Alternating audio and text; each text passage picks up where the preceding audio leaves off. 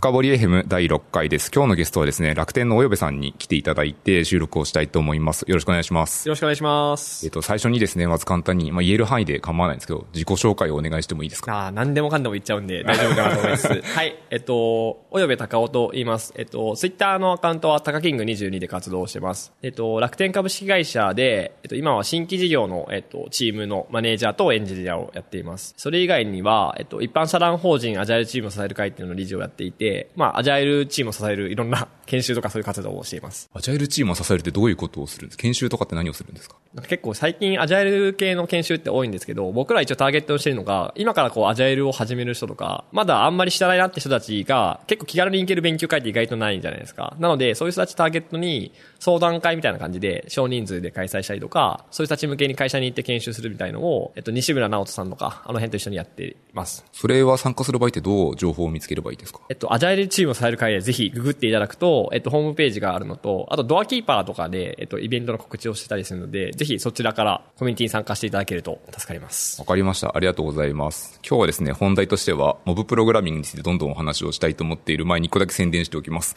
えっと、このポッドキャストですね、あの、ハッシュ深掘りっていうのでフィードバックを募集しておりますので、あの、私とかおよべさんとかに何かフィードバックがある場合は、ぜひぜひその、ハッシュタグをつけて書いていただけると、とてもみんな喜ぶと思いますので、よろしくお願いいたします。汚い意見をもう、ぜひください。およべさんも全然ネガティブフィードバックは大好きですね。もう、大好物なんで、ガンガンまさかり飛ばしてください。わかりました。お願いします。ということで、早速本題に行きます。で、今日はですね、モブプロについてひたすら喋りたいと思ってですね、まず最初に、モブプログラミングとは何ですかっていうことを簡単に教えてもらってもいいですか？はい。あものすごく簡単にいきますと、モブプログラミングっていうのは、チーム全員で同じ仕事を同じ時間に同じ場所で同じパソコンでするっていう、ただそれだけなんですよね。で、えっと、よく僕が説明するときに言うのは、例えばエンジニアの方であれば、トラブル対応をするとかっていう時って、例えば誰かのパソコンに集まって画面を見ながらこういうトラブルが起きてる。で、どう解決するじゃあリリースしちゃおうぜってやったりするんですけど、あれがまさにモブロに近い図かなと思うので、おそらく皆さん、あの、モブプロやったことないっていう方もいるんですけど、似たような体験はこれまでに絶対しているかなっていうのが、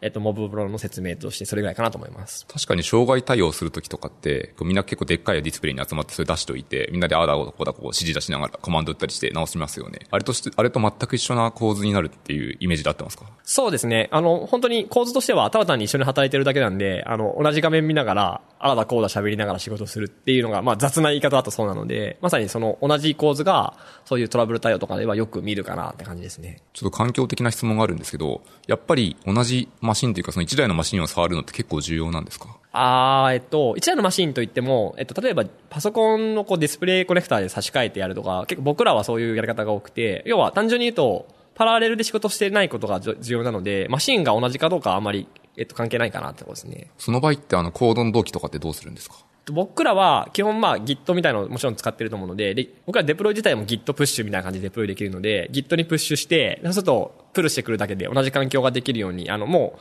要はそうやってすぐに動機をサクッとして別のパソコンに切り替えられるように開発環境とかも整えているので、単純に Git にプッシュしたら終わりだし、じゃあパソコンを切り替えたら Git をプルしてくれば同じ状態からスタートできるように一応その自分たちの環境を整えているので、そういったモブに適した環境みたいのを作ってやってることが多いですね。これ一個めっちゃ興味のあるポイントもあって、えっ、と、私のチームスカイウェイってのを作ってるんですけど、モブプロ結構するんですね。で、ハマったポイントとして、環境が微妙に違う。ローナのマシンの、例えばクラウド触るときとかって環境変数とか設定しますし、まあ必要であればこうサービスクレデンシャルみたいなのも配りますよね。この時に微妙に違って困る時があるんですけど、その時って親御さんのチームでどう解決されてるんですか？そんなに困ったことがないんですけど、どうですかね。なるべくなんで同じ環境になるようにもちろん作るっていうのがあって、まあ普通に Docker を使うとか、あと別にあの、もう上げちゃって確認すればいいことを上げちゃって確認するとかっていう形で、基本的に同じ環境でもそこの差分が出ないように、あの、やっていくので、そんなに差分が出たことは今のところないかなって感じであすね、。なるほど、わかりました。確かに Docker とか使って、まあ、環境固めちゃって配ってその上で作業するとかすると、とかなり、まあ困ることは少ないかなって気がするのはすごい納得です。ありがとうございます。もうちょっと聞いてみたい点があって、モブプロととても似た概念で昔からあるのってやっぱペアプロ、ペアプログラミングだと思うんですけど、ペアプロってやっぱこうドライバーとナビゲーターが二人いて、合わせて二人いて、で片方が指示を出し片方がこうコードバンバン打っていくっていうものとすごく似てるような気がするんですけど、差分ってどういうところにあるんですか？なるほど。確かにこれよく言われる質問で、同じように、モブプロも、えっと、実際にパソコンを操作してる人をドライバーで、それ以外にいるわらわらしてる人をナビゲーターって名前つくんで、まあ一見同じかのように思うし、実際にモブプロやった方も、ペアプロとあんまり変わんないよねって話をされるんですが、構図としては、ペアプロのナビゲーターがたくさんいる版っていうのは変わらないんですけど、僕が一番大きい差分だなと思うのが、モブプログラミングを実際にこう流行った時のスライド、えっと、ハンターインダストリーのモブプログラミングってあのスライドが、えっと、スライドシェアに上がってるんですけど、そのスライドのタイトルがモブプログラミングで、えっと、その下に副題で、ホールチームアプローチっていう単語があるんですね。で、まあ、日本語にすると単純で、チーム全体の活動だって書いてあるんですけど、そこが一番のペアプロとモブプロの違いかなと思っていて、ペアプロの場合って、例えば6人チームなら3ペアできるじゃないですか。なんで3ペアで仕事をして、結局その後に、まあ、コードレビューをするとか、同期をするっていうことに関して言うと、えっと、ソロでやってる時とあんまり変わらなくて、で、モムの場合はホールチームアプローチなので、チーム全員でその仕事をしてるから、その同期の作業は基本的にはいらないというか、常にレビューをしながら仕事を進めていくので、そこの、えっと、チーム全体の活動かどうかってとこが一番の違いかなって自分は思ってますね。そうするとやっぱりキーポイントになるのは、情報の動機がモブプログラミングだと、モブプログラミングとモブワークですね、もはや。すごく減るから効率が良くなる。効率が良いって言い方は変ですね。すごいもう成果が出るというか効果が出るって言い方が正しいですかね。そうですね。ペアプロだと、例えばさっきの3チームとかだと、いわゆる情報動機って、例えばですけど、まあ、アジャイルでスクラム開発とかしてると、デイリースタンドアップとかで、こんなことやりましたみたいな情報動機があると思うんですけど、あれが全部カットできる基本的にはそうですね。なんで、あの、ペアプロも結局、あの、ペアプロしようがソロでしようが、やっぱりスクラムとかでやる、よくあの、朝礼でいう3つの質問とかってあるじゃないですか。えっと、昨日やったこと、今日やること、今問題抱えてればっていうのは、多分バラバラで仕事をしているから、それぞれで起きてる、やったこととか、どこまで進んだとか、この辺がやばいって話とかっていうのは、おそらくそういう場を使わないと、動機が取れなかったりするんですけど、当然、あの、昨日もずっと一緒に仕事してたメンバーが次の日ももしモブするとすると、あの、やってた、全員が体験したんで、思い出すことだけは必要かもしれないけど、別々のことをやってた人が理解をしに行くコストは減るじゃないですか。思い出すだけでいいので、っていう形で、その辺の動機の、まあ、コストがかなり減るっていうのが特徴かなと思いますね。これ結構また疑問があって、まあエンジニアに限らず、まあエンジニア特に多いですけど、結構新しくジョインするとか、離脱とかって結構数があるじゃないですか。この時ってモブプログラミングをしてると、えっ、ー、と、どこに知識が溜まるかというと、僕の理解だとチーム全体に溜まると思っていて、もちろんこうドキュメント書きまくるっていうようなチームスタイルもあるとは思うんですけど、まあ書けない経験的に知っていて、なんとなくこう、起こすほどでもない情報もたくさんあると思っているんですよね。こういう時って、新しく入った人は結構辛いような気もしますし、出ちゃうとそのまあ、一人出るぐらいだったらいいと思うんですけど、二、三人出ちゃったりすると結構消えちゃうみたいなこともあり得るかなと思っていて、新しく入ってきた時とか、そのチームの離脱、新規加入があった時ってどういうふうにケアしていくのがいいんですかね。なるほど。そういう意味で言うと、多分この後もいろいろモブプロする時の話として、前提として先に言っておくと、結構多くのことが、モブプロだからじゃないよねって話があるんで、今の話に関して言うと、チームからやっぱり離脱をするとか、チームに新しい人が入ってくるっていうのは、一人メンバーが入れ替わっただけでもチームってかなりこう関係性が変わったりとか状況が変わるので、やっぱりその辺のコストというかはかかると思っていて、で、そこはモブプロでも多分変わらない。で、じゃあモブの場合ってどうやって同期をするかっていうと、えっと、新しく入ってくるとか、経験があんまないメンバー、要はちょっと情報が足りないメンバーが、えっと、ち、その、モブ内にいる場合は、その人に、えっと、ドライバーをやってもらうことが多くて、理由としては、なんですかね、結局さっき言ったドキュメントとか、なんか手順とかって残ってることあるんですけど、大体チームに入ったらそれ渡されるじゃないですか。あれって読むの辛くないですか？辛いのとよくあるのは壊れてるってケースがありますね。あ壊れてるし、なんか古いかったりとか。そうです。アップデートされてなくて、実は最新版は違うんだよっていうのは多々往々にあるようなケースだ、うん、そう。なので、なんか結局渡されて、真面目に読む人もいるかもしれないし、あ、もういいや。っていう感じで、必要なことだけやって、さらっといっちゃう人もいるんですけど、まあ、それぐらいなものなんですよね。で、ただ、ドライバーをすると、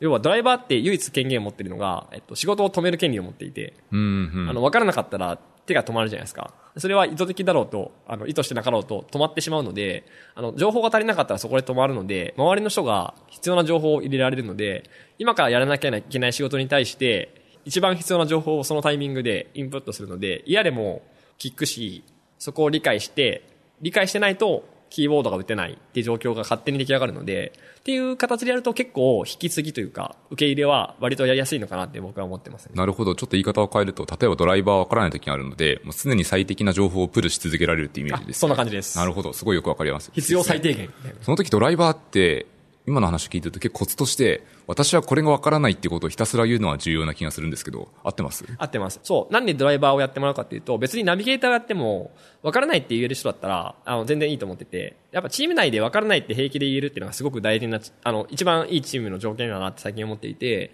その時にドライバーは、わからないって言わざるを得なくなるので、だからあえて、えっと、やってもらう。で特に、やっぱ新しく入ってきたメンバーって、人となりもまだわかんないので、もしかしたらわからないって思っててもわからないって言えない人かもしれないっていうのは、絶対あると思うので、その時にドライバーっていうその権限自体を渡してあげて、わからない権限を渡して自由に使ってもらうっていうのが、まあ一個よくやるコツかなってとこですね。なるほど。そうすると、こう、新しく入ってくる人って期待値調整的な意味として、わからないって言っていいんだよっていうことを、かなり最初にインプットしないと、まあ、インプットしないと、まあ、結局仕事進まないので、結局は刷り込まれるような気がするんですけど、言っといた方が気持ち的には安らぐような気がしますね。多分普段、真面目に働いてる人ほど、ほどわからないってあんまり仕事中に言わないと思うんですよね。なんで、いや、最初嫌かもしれないけど、言ってもいいんだよってもちろん言ってあげたりとか、わかあちょっとこれがわかんないですって言葉にするだけで、だんだん人って慣れてくるので、わからないって言ってもいいんだとか、わからないって言葉を発することによって、わからないって自分の声を聞いて、またそれを発しやすくなるっていう絶対心理的なものがあるので、そういう、まあ、わからないって言ってもいいんだよっていうチームにするっていうのも一つコツかなところですね。チーム作りのポイントとしてすごい効果的っぽいですね。わからないって言えるってチーム素敵ですね。素敵ですよね。もう自分も言いたいですもん。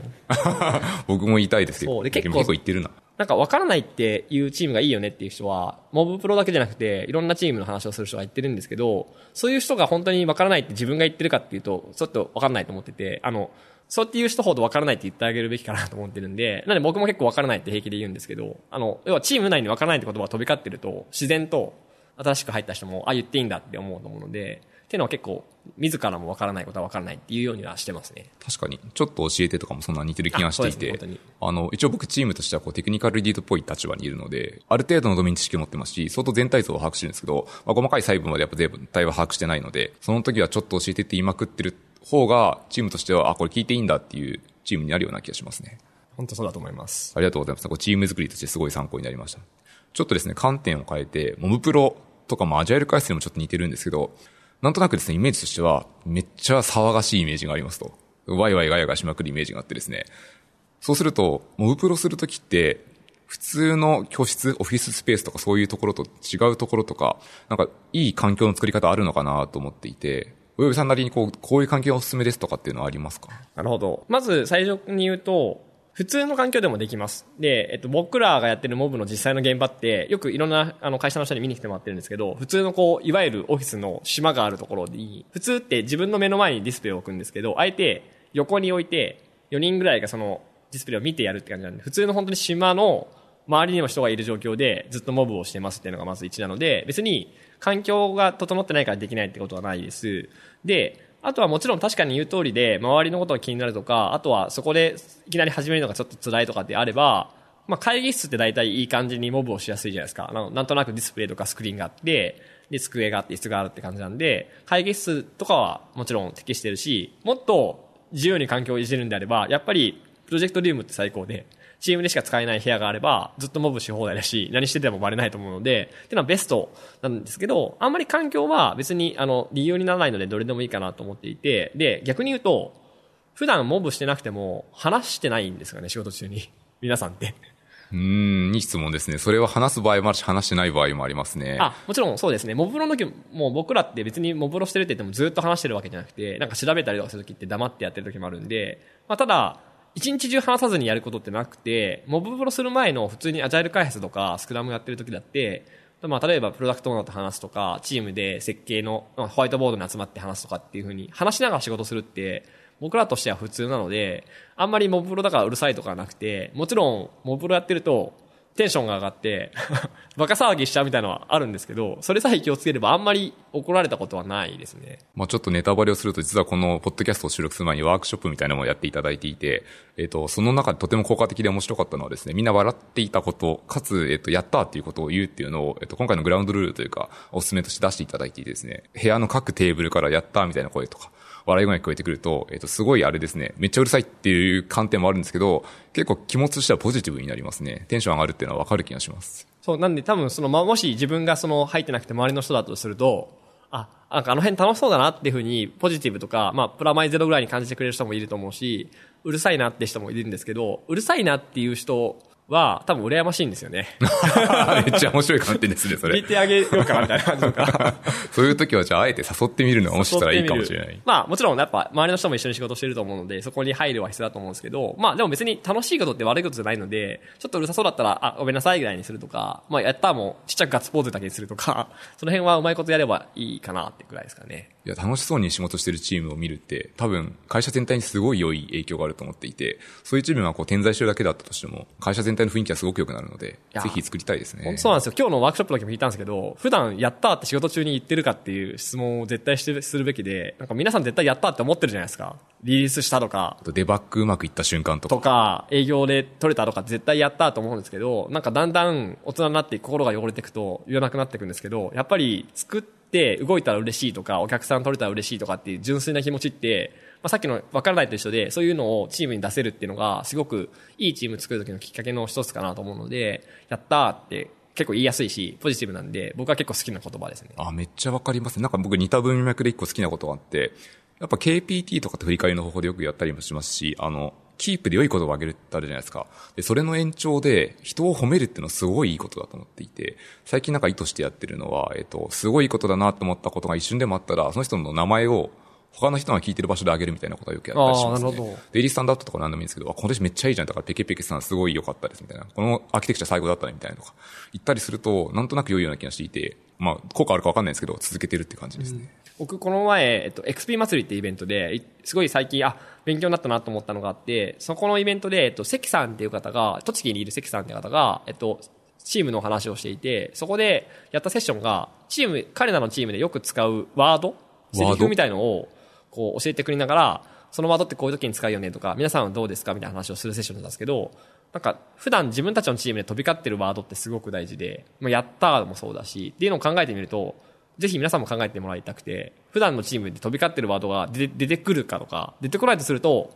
あんまりコミュニケーションできてないかもしれないし、あの、もしかしたらあんまり分析が足りてないだけかもしれないんですけど、注意してみると、よく使われる言葉があって、それが、ポジティブ、あ、要は、えっと、言葉自体の意味よりは、その使われてるシーンとかも含めたコンテクストが入ってて、その言葉がちょっとネガティブっぽく聞こえるけど、チームとしてはその言葉が出るときっていい状態だよねっていう、ワードを見つけるのすごく大事だなと思ったんで、僕らもやろうかなって思ってるところです、ちょうど。なるほど。めっちゃ面白い。それなんか言い方変えると、ちょっとうちはネタするワードをいくつかピックアップしておいて、ポジティブな時に出てくるような言葉を覚えておくと、チームのコミュニケーションのステータスがわかるって感じですかね。調子とか。そうですね。なんで、うちのチームはこういうワードが飛び交うチームだよっていうふうに説明するときに、チームの色も結構出ると思ってて、なんで、同じ言葉を使ってても全然違うコンテキストで、チームだと、このチームにその言葉を言うと、ネガティブに取る人もいるかもしれないけど、うちのチームだと全員がその言葉を平気で使う。わからないとかまさにそうで、わからないっていうと、指摘されるから言いたくないってチームもいるかもしれないけど、うちのチームでわからないって出た瞬間に、全員がどれどれって言ってくれるすごいマジックワードだって思ってれば、その分からないって言葉はチームにとってすごくいい言葉じゃないですか。っていうような、セリフを抽出するってすごくいいメソッドだなと思ったんで、ぜひ今後やっていきたいなって僕は思いましたね。めちゃめちゃいいアプローチですね。参考になりました。ありがとうございます。だいぶ脱線しちゃったので、ちょっとモブにまた戻りたくてですね。はいすいませんやっぱこうモブで出てくると絶対出てくる質問の一つとしては、モブってリモートでできるんですか？みたいな話があると思うんですよね。で、大岩さん先ほどの話で、えっと、自分たちのチームではオフラインでやっていますって話だったんですけど、リモートに関して何かこう、知見とかなんかノウハウとか意見があったら教えてほしくてですね。いかがでしょうか？はい。で、今、そうですね、言ってくださったみたいに、僕らは別にリモートもやったことないんですけど、ただ、えっと、リモートで遠隔地の人たちと仕事をしたこととか、まあ、スクラムとかでやったことあるとか、あとは、リモートモブみたいなのを実際にちょっと試してみたみたいというか、ちょっとワークショップがてらで、こう、他の仕事以外で試したことあったりするんですけど、これあの、これもやっぱりモブと同じじゃなくて一般論なんですけど、リモートがいいとか悪いとかっていうわけじゃなくて、リモートを選ぶ以上は、リモートっていいとこがありつつも、まあ制約もやっぱあると思っていて、特に、なんですかね、リモートの制約の中で、モブにダイレクトにこう影響するのっていうのが、多分コミュニケーションの不平等さみたいなところだと思っていて、まあ、なんで、簡単に言うと、例えば、4人がいる東京のオフィスと大阪にいる2人ぐらいをつなぐとか、4人ぐらいのマジョリティがいるところに対して1人がなんか、3人ぐらいが別々にこうリモートで入ってきてやってるみたいな時って、4人は顔を合わせてるんでコミュニケーションしやすいじゃないですか。だから話が弾むし、お互いのこの顔色を伺いながらモブプロできるんですけど、あの他のリモートで入ってるメンバーって多分入りづらいからあの集中できないし、なんか盛り上がってるけど分かんないなって感じになるんですけど、そういう不平等さっていうのが多分ちょっとやりづらくなることが結構多いので、その場合は、えっと、不平等さをあえて壊しに行けばいいと思ってるので、あえて同じ場所にいるメンバーも全員、えっと、リモートで入って、全員が同じコミュニケーションのしにくさを作ってあげて、やるっていうのをやっていて、これ前やったのは振り返りとかですかね。振り返りで、振り返りも同じようにこう、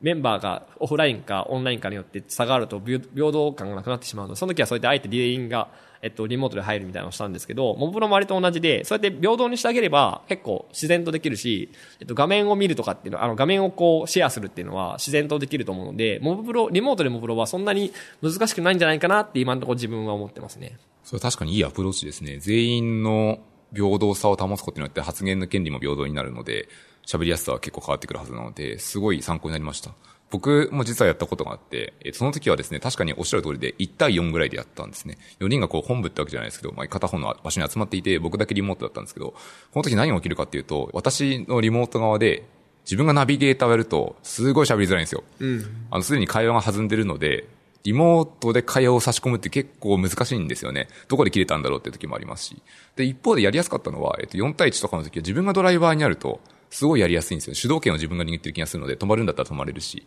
あと分かんないところだったら早く教えろよみたいな感じで煽れるので それはすごい良かったなっていう気はしますね。ただこう、このアプローチはその限定的ではあるので、確かに全員がリモートで入った方が、まあ平等かなっていう気はします。そうですね。なんか、どの話でもそうなんですけど、リモートだとやりづらいから、時給だけ集まってやりましょうみたいなクソリプはほっといていいと思ってて、それはリモートをしたいから選んでるんで、多分そういう制約とかは絶対あるはずなんで、そこを受け入れて、そのやりやすささえ壊してあげれば、モブプロは結構、むしろ僕はリモートでもやりやすいプラクティスの一個かなと思っていて、実際にあの、他の会社さんの事例として、リモートでもプロやってる事例を出されている会社もいらっしゃるので、ぜひそういうのもググっていただけると出てくると思うので、そういう知見を実際に試してみるといいんじゃないかなと。確かにそうですね。あとそのリモートの知見は、自分たちでやってるんだとどんどん出すべきですね。あ、本当そうですね。もっと増えてくると思うので、僕実は自分のチームってこう、えっ、ー、と、技術的には WebRTC ってもやってるので、オンライン会議とか当たり前なんですよ。いつもやってますし。だからこう、出すべきだなと思ったんで、出します。あ、ぜひ、楽しみです、ね、今度会社のブログとかで出そうと思います。はい。ただこのポッドキャストは会社に関係ないので、普通にやります。はい。じゃあ元に戻って、えっと、もうちょっとですね、モブプロの問題をどんどん深く掘っていきたくてですね、モブプロやっててあるある問題で困るのは一個ありますと、何かというと、例えばチームで5人ぐらいでモブプロをしたとします。そのうち、1人のドメイン知識が素晴らしくすごくて、まあ、経験年数も長いです。で、周りの4人がちょっとニュービーというか、割とドメイン知識が薄くて、新入社員系な人が多いとか、何でもいいんですけど、新しく入ったメンバーとか。この時って結構差が出てしまうので、例えばです、その一番優れてる人がドライバーあったりすると、ナビゲーターの人は残りって何も言えないみたいな問題もあったりするじゃないですか。で逆にこう、ナビゲーターが、その、スーパースキルがある人で、ドライバーがそのうちの4人のうちの誰かだったりすると、その人が一方的に喋るみたいな展開もあったりするわけで、この時って、これでコミュニケーションいいのかなって思ったりする時もあるんですね。こういう知識差がある場合って、モブロって一般的にどういうアプローチがいいんですかね？まあ多分今二つの話があると思っていて、知識差をどうやって埋めるかって話と、コミュニケーションのその高というか、要はたくさん知識を持ってる人がたくさん喋れなきゃいけない状況になってしまうから、コミュニケーションの密度が変わってしまうっていう二つの問題があると思っていて、一個目のその、えっと、知識の差みたいなことに関して言うと、よく僕も話してて他の方も話してるんですけど、知識がない人とか新しく入った人とかにドライバーをやってもらうことが結構多くて、うん、先ほどもそうですね。さっきの話と同じですね。そうやって、えっと、まあ、あえて周りからインプットしてあげるって状況を作ってあげることで埋めていくっていうのが知識差の話で、それは、えっと、必要だからやってるじゃないですか。あの、別にモブとか関係なくて。まあ、仕事前に進めるために教えてもらわないと進まないですからね。そうなんですよ。チームでやっぱりその、スキルをシェアして、えっと、底上げしていくとか、で、底上げしながら高めていくっていうのが大事だからやってるだけなんで、そこはモブロ関係なくて、逆にモブロはそういうのが、僕はやりやすい、あの、教育がしやすいものだと思っているので、そこを使っていきましょうって話で、でコミュニケーションのこの、高のさっきの話ですると、これ大事なのが、問題のフォーカスポイント間違えちゃうと結構大変で、コミュニケーションの話す、話す量が、えっと、多いとか少ないっていうのは多分本当の真の問題じゃなくて、例えば話してる人が偏ってることによって、えっと、心理的安全がなんか損なわれてるとかっていう方が問題で、例えば自分がドメイン知識を持っていて、たくさん話さなきゃいけないのが、今日も話さなきゃいけないんだ、辛いって思ってるとか、もしくはそういう人がいるからこそ周りの人が言いたいことを言えないっていうような状態になってたら、それは良くない状況なんで、真の問題多分そっちかなと思っていて、で、なんで大事なのは、別に、例えばドメイン知識ある人がいっぱい喋ってても、その人も教えてあげることで、チームがだんだん底上げして、自分のレベルに近づくことによって、自分も働きやすくなるから、ポジティブだって思ってれば、それで OK だし、で、周りの人も聞いてる方も、あ、たくさん教えてくれるからたくさん学んで、この人を追い抜かしてやろうっていうふうなチームができてれば、コミュニケーション高ってあんまり問題じゃないかなと思うので、そこの裏側にちゃんとチームが全員が気持ちよく働けてるかっていうチェックとかをしていくっていうのが結局やらなきゃいけないことなのかなと思いますね。その、今の後者の方の問題で、問題というか、それでちょっとこう浮気心的なことを喋るんですけど、例えばですね、えっと、一人のそのスーパースキルを持ってきた人が教えてもらうという、教えてくれるという段階で、残りの4人とのうちの一人がドライバーをやってますと。で残りの3人はナビゲーターになります。で、この時でナビゲーターの人はドライバーと同じような気持ちになって、ガンガン学習し、学習できるのがベストだと思うんですけど、やっぱり気持ちたまに、 Slack 見ちゃうとか、メールチェックしちゃうとか、ツイッター見ちゃうみたいな時ってあったりするかもしれないと思っていて、この時ってこうメンバーのコミットメントを上げる時とかって、どうするんですかね？チームとしてなんかいいアプローチとかってあったりするんですか？なるほど。ぶっちゃけ言うと、これもモブプロじゃないですね。じゃない問題ですね。じゃないんで、モブプロ別にそこが、えっと、解決するかって銀の弾丸では全然ないんですけど、ただ、大事なのは、えっと、今言ったことがまさにそうで、えっと、働いてて、こいつらも本当は学ばなきゃいけないのに、なんか別のことをしてるなっていうのが、わかるじゃないですか。打ち合わせとかでありますよね。そうですよね。あ、こいつピスパソコンで別のことやってるなって思うんですけど、多分バラバラでやってると気づけないんですよ。でも、全員でコミュニケーションの密度を見て顔色とか、手元とか見えるからこそ、こいつら別のことやってるって分かるっていうのがすごく大事なんで、分かった以上はそれをできないようにするとか、その人たちがそういう風にならないようにどうしたらいいかって考える、要はきっかけとして大事なので、そっち側の意味ではモブロは意味があるんですけど、うん、そこ確かにおっしゃる通り、問題発見としてはとても意味がありますね。そうですね。そこはあんまり関係ないので、やっぱさっき言ったみたいに、その、教えなきゃいけない、知識を伝播しなきゃいけない人たちのモチベーションももちろん大事だし、逆に教えてもらう人たちも、その人たちが教えてくれてるから、自分たちも学ぼうっていうようなチームとかを作るっていうのは、ちょっと別の問題で、やっぱりそれは結局、どのやり方しようが、いいチームを作るって活動は、並行してやり続けなきゃいけないっていうやつかなと思うので、モブプロはどっちかとさっき言ったみたいにリトマス試験みたいな感じで、今の状況が見やすくなるので、そこで分かったことをどう対応していくかっていうのは、結局、これまでと変わらず、やり続けなきゃいけないことなのかなって思いますね。今の話を聞いていてちょっと思ったのは、どちらかというと、モブプロ、ベストはやっぱオフラインとかで集まってるのはコミュニケーションコストが低いのでいいと、かつ、問題を見つけやすくなるアプローチアプローチな気がしますね。本当そうなんですよね。なんか、やっぱりすごく大事なのが、皆さんどうしてもアウトプットに目が行きがちで、コードとか、設計書とか、えっと、バグの数とかっていうのが、まあ、わかりやすいんでいいんですけど、結構人間のなんか、なんですか、例えばコード書いてる時の書き方とか、えっと、キーバインドのなんか、効率的にやってる人とか、ID の使い方とか、そういう、えっと、結果に現れないアプローチの仕方とか、あとは、もしくは人間の表情とか、この辺がこの人は嫌いなんだとか、こういう仕事が好きなんだみたいなところって、えっと、一緒に働かないと分かんないじゃないですか。で、多分こういうのって全部暗黙知みたいな言葉でごまかされるんですけど、その辺、暗黙知をいかに共有できるかっていうのが結構チームのその学びとか、ノウハウのシェアとしてすごく大事なところなんで、そういう、なんか見えるとか、見える化するとか、あの、お互いの顔色を見て仕事をするっていう、見える化の意味では、モブロはすごい有効だなって僕も思いますね。ぜひなんか、マネージャーに会ってほしいですね。いや、マネージャーね、でもマネージャー入ってほしいですか？えっ、ー、と、僕の意味としてマネージャーとしては、えっ、ー、と、僕の会社の都合かもしれないですけど、なんとなく顔色を見て、その人の体調管理をよく見てるんですよ。あ、こうやってこいつ元気なのかっていうところを見てるので、まあマネージャーである必要はないんですけど、彼ら一応その責務を負ってるので、それであったら意味あるかなとちょっと思いました。あ、なるほど、確かにそれはいいかもしれないですね。で、ただチームにとって、マネージャー入ってほしくなかったら、絶対入れない方がいいかなと思うんで。確かにそうですね。マネージャーってやっぱ権力パワーがちょっと頭の中によぎったりするので、見たらめんどくせえかなと思うときは、まあもちろんなくはないはずで。そうじゃなければ、こう、できるだけ生産性が高い状態でチームを組んで作業した方がいいものができますね。そうですね。今ちょっと生産性的ワード出しちゃったんで、絶対言わないといけないと思うので、モブブロって絶対生産性どうなんですかって言われますよね。言われますね。もう生産性おじさん多いじゃないですか。多いですね。で、生産性って何ですかってもちろん問題はあるんですけど、うん、その時、およぶさんはどう説明をしますか？おなるほど。これはすごくいい質問でよく聞かれるんで、僕もよくスライドでお話しさせてもらってるんですけど、えっと、まず、生産性っていう言葉自体をちょっと考えなきゃいけなくて、多分、ボブプロしたことある方ってわかるんですけど、同じ仕事をバラバラでやったらどうだったかっていつも多分疑問に浮かぶんで、そこを比べたがるんですけど、多分比べられることはなくて、同じタスクを同じぐらいの知識レベルで同じ人がやるっていうのを比べるときって絶対ないので、一回やったのをもう一回やっても、それって前提知識ある状態でやっちゃうんで、本当に比べることって一生できないと思うんですけど、なんで多分生産性ってどっちがいいのかって話は多分誰も答えられない。ので、そこは諦めて、やらなきゃいけないのは、あの、生産性普段生産性良くなくなってる行動ってなんだろうっていうのを考えるべきで、そうすると、例えば、ミーティングが多いとか、めんどくさいワークフローが多いとか、使用書が分かりづらいとかっていう、まあなんか大体コミュニケーションの問題が出てくるんですけど、そういう問題、コミュニケーションの問題がほとんど出てくるのが、そっちに注目すべきで、モブプロって、その、よくあるチームのコミュニケーションの問題に対して真正面からぶつかった結果、一緒に働けばいいじゃんっていう風になったのが、モブロだと思うので、生産性の話をする場合は、なんかその辺をちゃんと噛み砕いてあげて、できれば一緒にやってもらって、効果を実感してもらうのがいいんですけど、そうじゃない場合は、その答えって多分誰も答えられないので、逆に今ってどういうことが生産性良くないと思いますかみたいな話から説明することが多いですね、僕は。それで上がってきたのは、お上さんが今おっしゃったように、特にコミュニケーションの問題が非常に大きいので、それが生産性を妨げている。っていうのが大きいってことですよね。そうですね。ほとんどもうコミュニケーションじゃないですか。なんか技術的な問題って意外と、時間かければ解決できたりとかあって、大体困るのって、誰かと誰かが仲悪いとか、なんかビジネス側と開発側で断絶があって、なんかそこのドキュメントがやりづらいけど、そのことに対して文句を言いづらいとか、誰かが高圧的だとかっていうようなやつって全部コミュニケーションの問題だと思うので、その辺を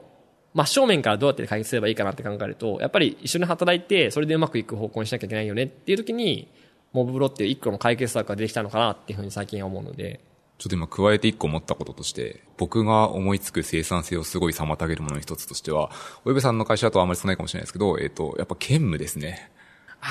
これ最悪だと思っていて、プロジェクトを兼務してしまうってモブプロとめちゃめちゃ相性悪い気がしますね。いや、それも本当そうで、うちも結構兼務あって、あ、あるんですか？えなんで僕も別にモブロする前から、兼務するならやめるぞぐらいな感じで、兼務絶対しないように、特に僕ら新規サービスにいるので、あの、兼務は絶対しないようにも最近はしてるんですけど、モブロの場合は、もちろん同じで、そう、兼務最悪なんですよ。で、兼務が最悪だってことが、一瞬で出るんですよね。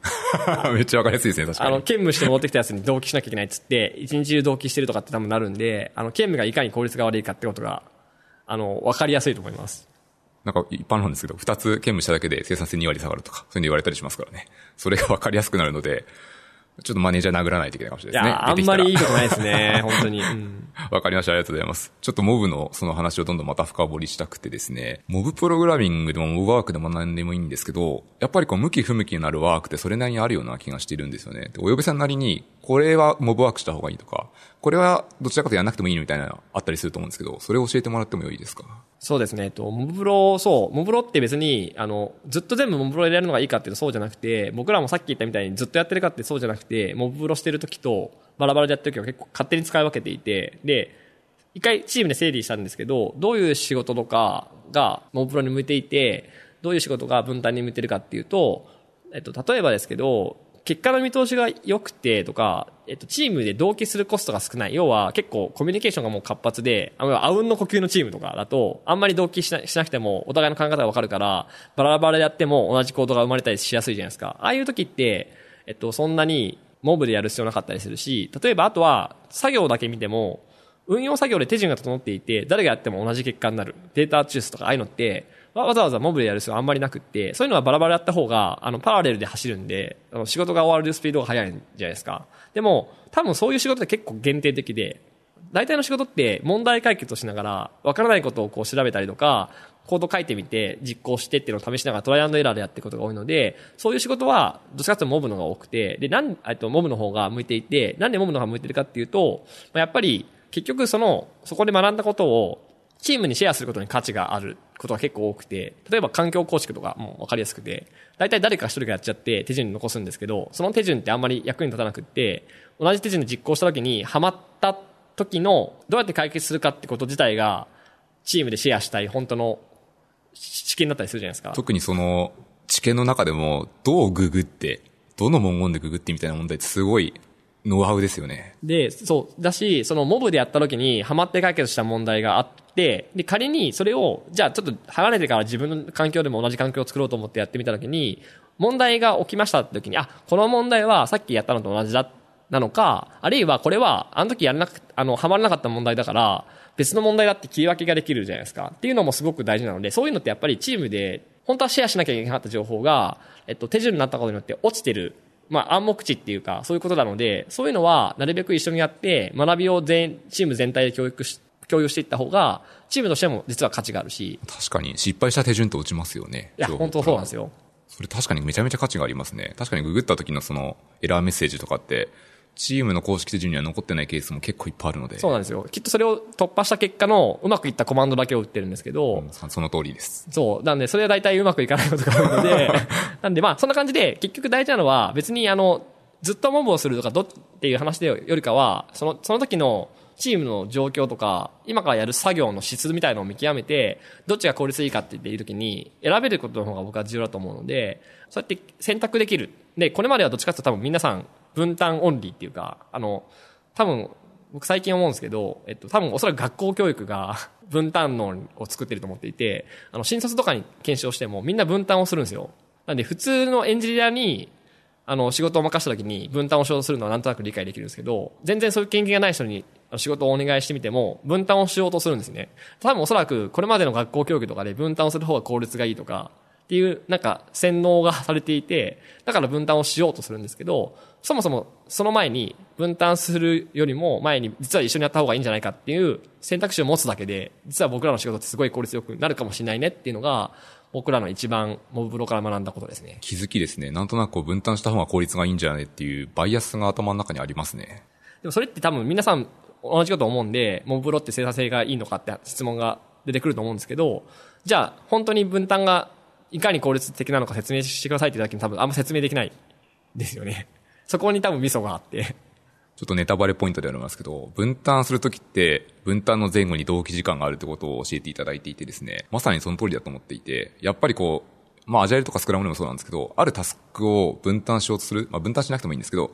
このタスクって何やるんだっけって洗い出しをするときって結構コミュニケーションコストがかかるんですよね。タスクの段の定義を作るとか。この時すごい大変ですし、スプリントレビューとかでみんなで見るときはまあまあコストがかかるので、それがなくなる、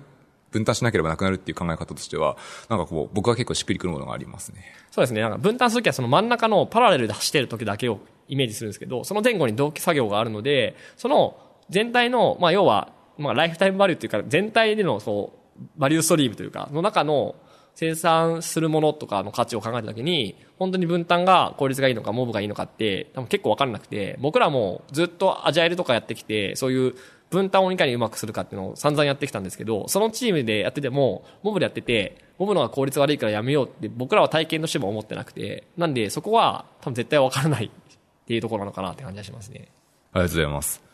このマイクと全然終わらないので、もうちょっとハウについて聞きたくてですね、はい、モブプロの話面白すぎていきたいんですけど、えっ、ー、とですね、もうちょっとハウっぽいところも聞いてみたくて、やっぱ皆さんこう気になるところとして、ドライバーとナビゲーターって、どのぐらいの時間で交代するとか、どういう契機で交代したらいいんですかって疑問みんな上がると思っていて、どうしてますか？僕らは、お笑い芸人の我が家って、あの、ご存知な方もご存知ない方もいるんですけど、僕らは我が家方式って呼んでいて、我が家って、ボケを交代するときに、変われって言って、ボケを変わるんですね。で、僕らも同じで、まあ、キリがいいタイミングとか、もうちょっと僕らトイレ行きたいから変わってって時に、変われって言って、変わ、変わりたい人が、ディスプレイを、キーボードを握るっていうやり方でやってるので、時間を決めずにやってることが多いです。ですね。うん。なんで、まあ、要は中途半、結構時間決めてやる時の問題って、時間が来たから、中途半端な状態で変わなきゃいけないって時は問題で、ただ、やっぱ、時間を決めた方が、平等に回るし、誰かが一人ずっとやってるってことがなくなるのでいいんですけど、僕らは別に変わりたいって時に変われって言えば、いい感じで変われるぐらいの連動を持ってるので。なるほど。それそれはちょっとチームの成熟度にもよる気がしますね。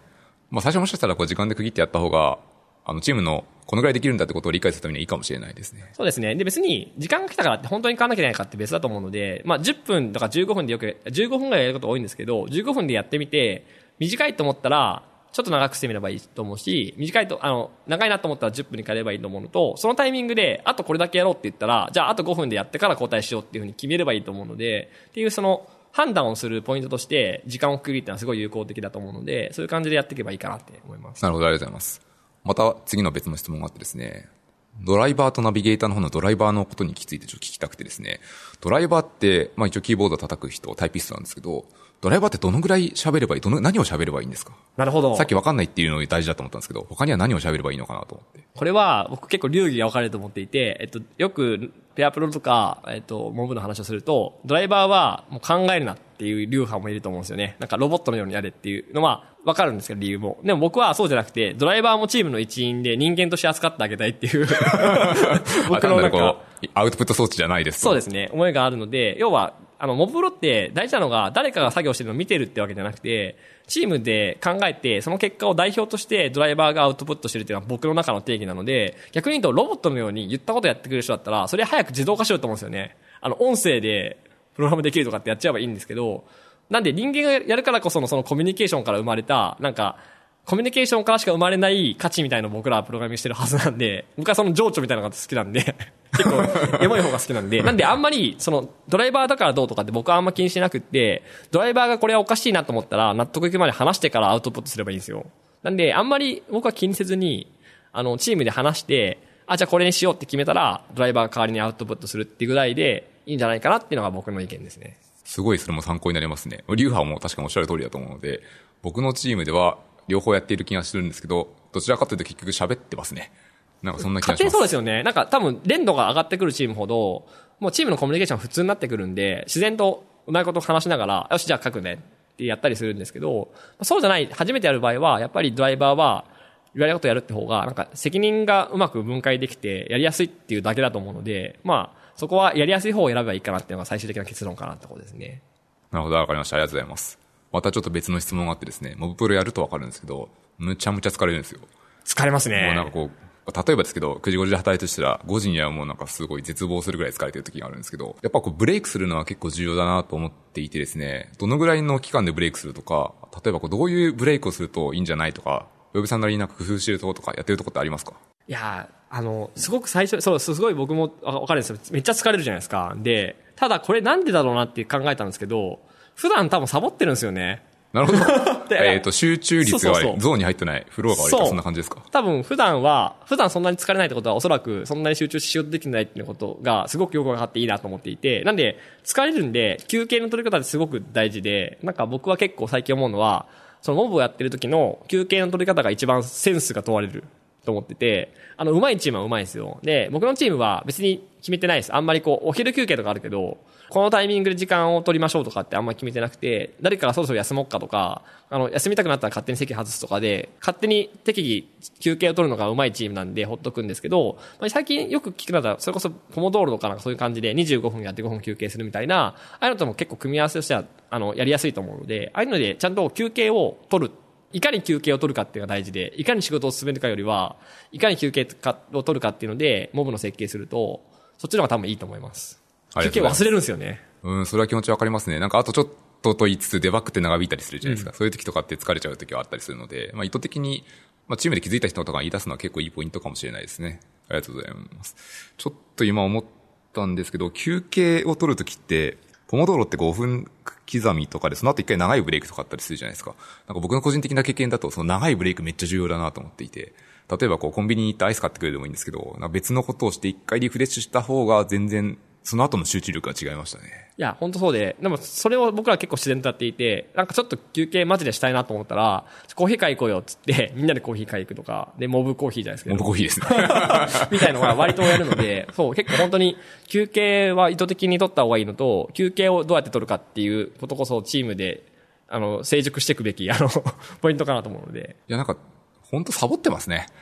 あの、言いたいのはこう、うん、これだけ疲れるっていうのはサボってるってことは近いですね。普段サボってるっていうのとプラス、そんだけ集中してるんで、どうやってサボるかを考えるべきなんですよね、真剣に僕らは。そう、サボ、どうやってサボって、どうやってブレイクを得て生産性を出すかっていうことですよね。もうメリハリなんで、本当に。いや、なんかちょっと珍しい、えっと、ちょっと本の名前忘れちゃったんです、忘れちゃったんですけど、えっと、一個本を読んだことがあってですね、その中で面白いことのアプローチとして、えっと、会社に来たら、自分の周りに座ってる誰かでもいいんですけど、ちょっと何も言わずにずっと観察をしててみてくださいと。いかにその人がこう、別な雑な行動しようで、いかにサボってるか分かったりするので、30分でも5分でもいいんですけど、やると、普通の人ってこのぐらいの集中力で仕事してるんだなってのは分かったりするっていうのがありますね。で、モブだと、コミットしないといけないっていうのは結構あったりするので、その辺は面白い差分が出ますね。いや、本当そうなんですよね。だから多分、一人だと、そうやって勝手にうまくこと休憩するんですけど、モムなんで全員が集中しなきゃいけなくなるじゃないですか。なんで、多分、ちゃんと集中できてれば疲れるんで、どう考えても休憩を取って集中してって、そのメリハリをもっとつけないと、普段よりもダメなんで、意識的に、もう要はディープで集中するか、ディープで休憩するってか、ディープでサボるみたいな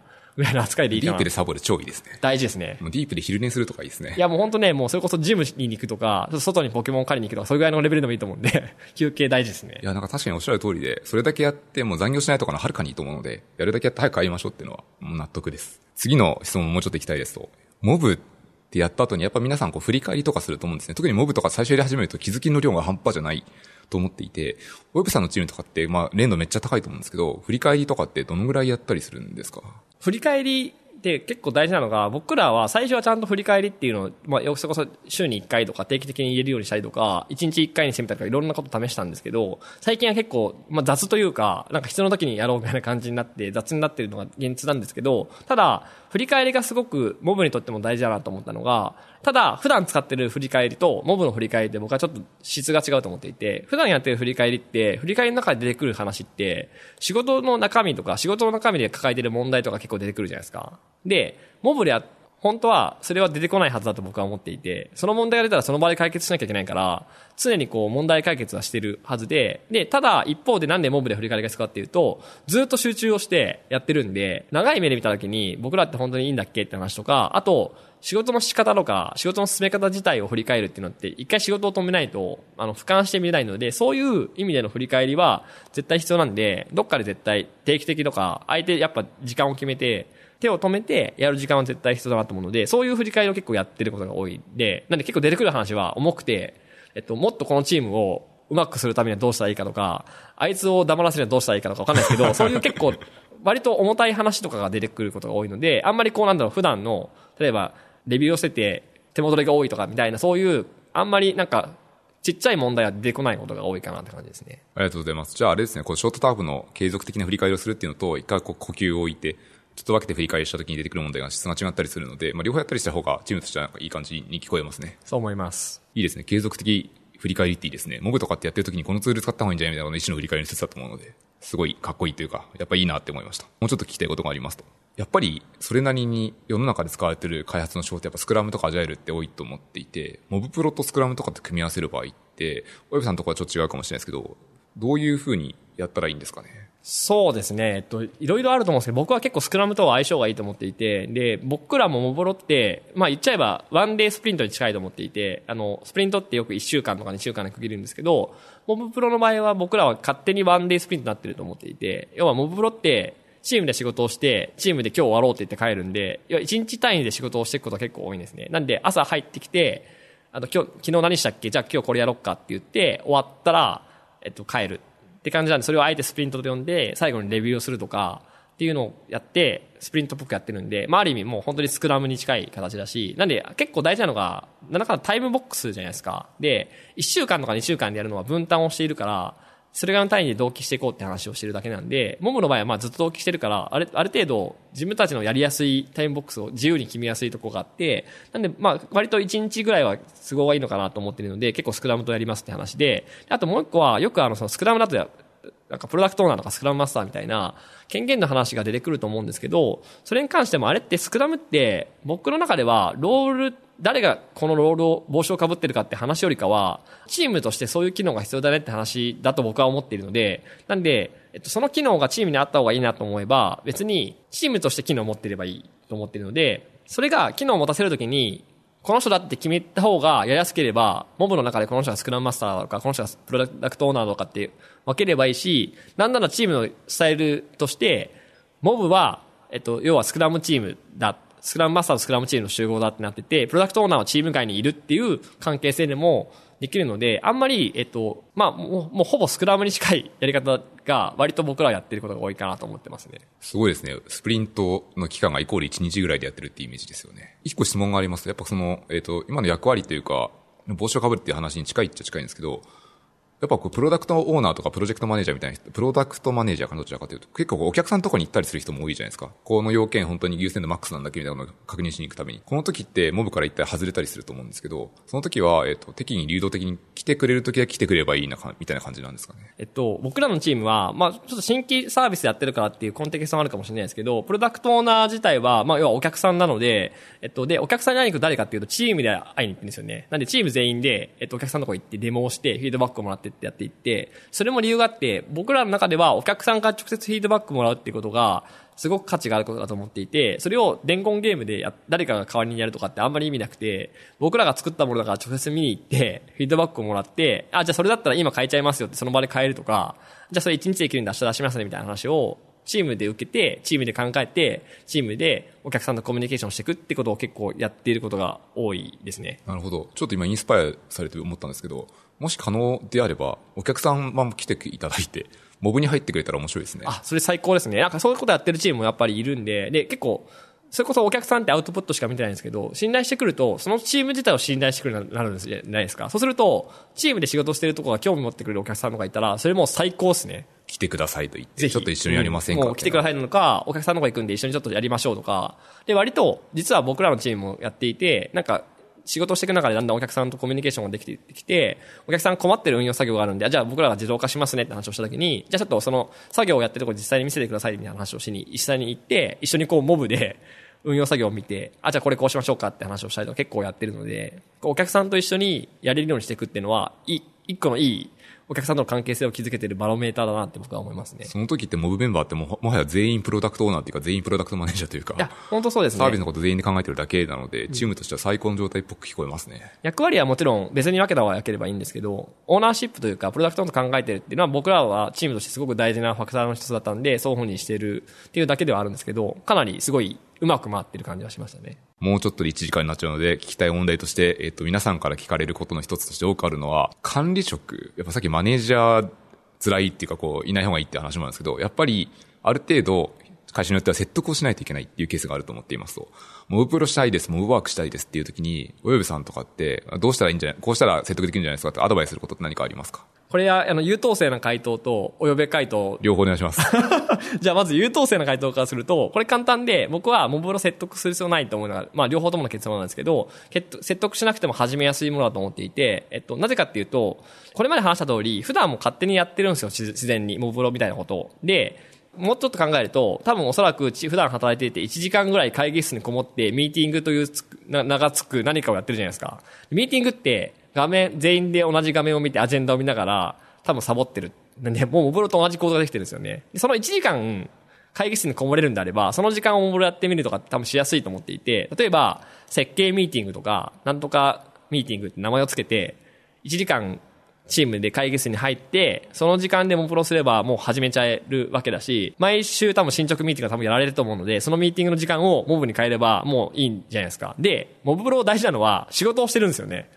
仕事をしてるんで、より良い仕事をしようとして集まってやってるだけなんで、許可もクソもないっていうのが 結論なんで、多分おそらく説得をせずにやっちゃえばいいし、やりやすい形で導入をして、良ければ続ければいいしっていうので、始めやすいっていうのが、これすごい優等生ですよね。いい回答ですね。優等生ですね。で、もう一個、えっ、ー、と、これはお呼べ回答なんですけど、ここまで我慢してきましたけど、要はハゲチャビンってうざいじゃないですか、そういうのって。で、結論は同じで説得しなくていいっていうのが結論なんですけど、そもそも、説得ってなんだよって僕は結構思っていて、お前を説得することでお金が儲かるのかよって 思って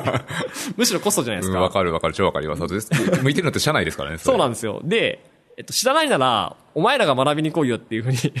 思っている。ストロングスタイルですね。いいですね。思っているので、逆に説得しないといけないような上司がいるのはかわいそうですねって僕は 思っていて、ただこれって大事なのが僕は別に突き放してるわけじゃなくて、僕の周りにもめんどくさい上司いっぱいいるんで、別に自分は関係ないって思ってるわけじゃないんですけど、ただ自分も最近マネージャーになったりしてるので、こういう人にはなりたくないなって思思いがあるから、あえてそういう強い言葉を言ってるだけであって、やっぱりマネージャーってチームが一番うまく働けるようにサポートするところだと思っているので、逆に言うと説得をされないとチームが何かできないっていうようなマネジメントしたくないなって思ってるし、そういうマネージャーがいたら僕はすごい働きやすいなと思うから、あえて言ってますけど、まあこれがお呼べ回答ですね。なるほど。いい、めっちゃいい回答じゃないですか。ちょっと今それも聞いて思い出したのは、僕の個人的なマネージャーの理想としては、もうある程度こうチームの理想像をワットとして提示してほしいと思っていて、まあこういう生産性が高いチーム、コミュニケーションがうまくいってるチームだったらいいよねっていうのと同時に、ハウはチームに全部権限上してほしくて、モブプロって、まあ一種のハウじゃないですか。そことかやり方を異常してくれるとすごいやりやすいチームですし、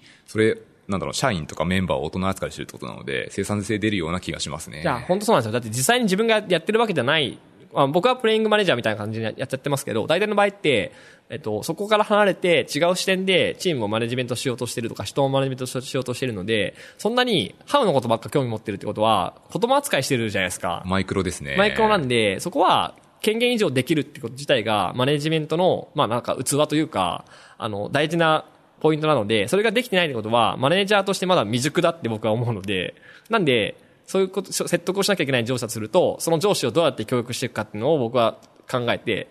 あの、よく上司とワンオンワンしたりする機会あるじゃないですか。僕のワンオンワンは常に上司をあの、メンタリングするというか、コーチングするっていう 機会で、いや、これは良くないですよとかていうのを僕は逆に言うんですけど、なんで皆さんも別に上司って偉いわけじゃなくて、彼らもマネージャーっていうのを頑張って勉強してる、勉強しなきゃいけない人なんで、ガンガン、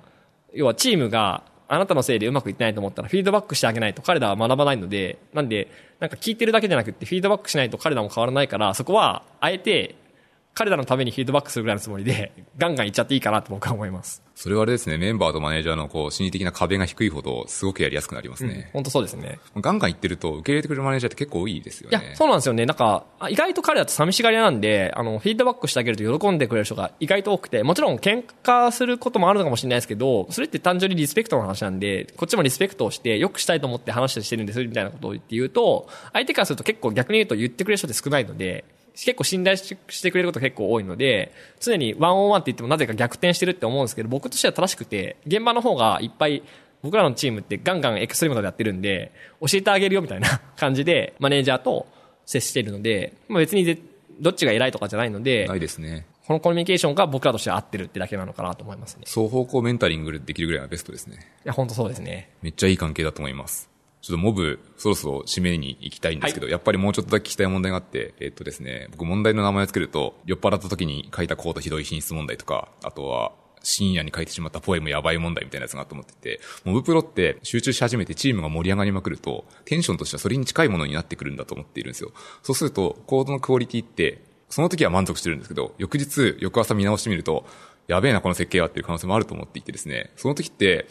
もしかしたら、ちょっと一呼吸を置いて、レビューしたら、個別レビューとしては見つかるかもしれないし、こういう問題ってやっぱあると思っていて、なんだ、どういうアプローチするとか、おすすめとかありますか？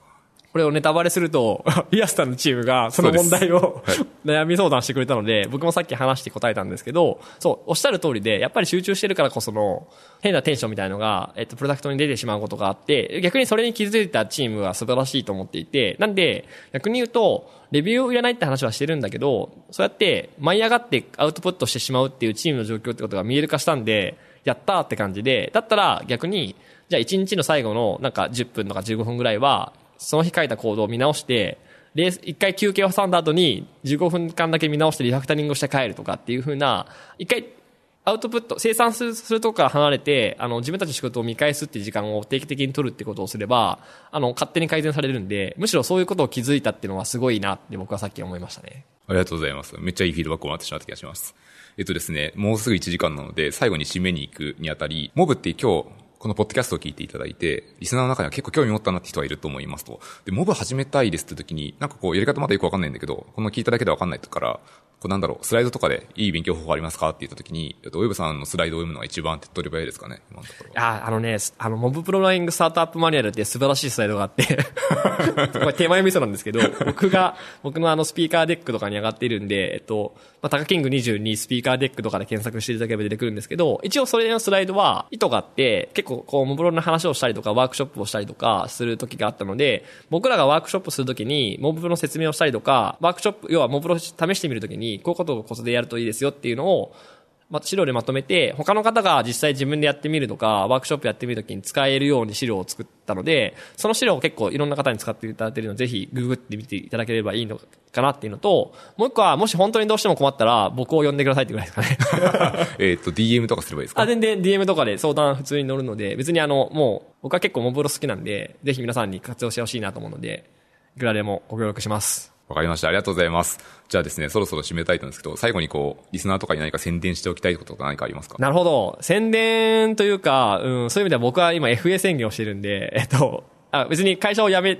あの、辞めようと思ってるというか、まあ、FA 宣言ってあの、野球選手のそう FA ですね宣言ってあるじゃないですか。あの、同じ球団に残ることもありますよね。残ることもあるんで、単純にもうちょっといろんなこと考えようって、ちょうど僕ね、あの、来年の4月で社会人10年目になってディケードなん10で、ディケードっていい区切りじゃないですか。だからいろんな会社さんに遊びに行ったりとかいろんな話を聞かせてもらって、次のこと考えようかなって思ってるタイミングなんで、何か面白い話をぜひお待ちしてます。あの、最強のチームを作りたいと思う方はお声掛けください。ありがとうございます。じゃあですね、今日のこのポッドキャストはこれで終わりにしたいと思ってます。で、最後にもう一回宣伝ですけど、このポッドキャストはハッシュタグ、シャープハッシュ深掘りですね。で、えっと、フィードバックをお待ちしているので、皆さん、ぜひぜひ感想をお待ちしております。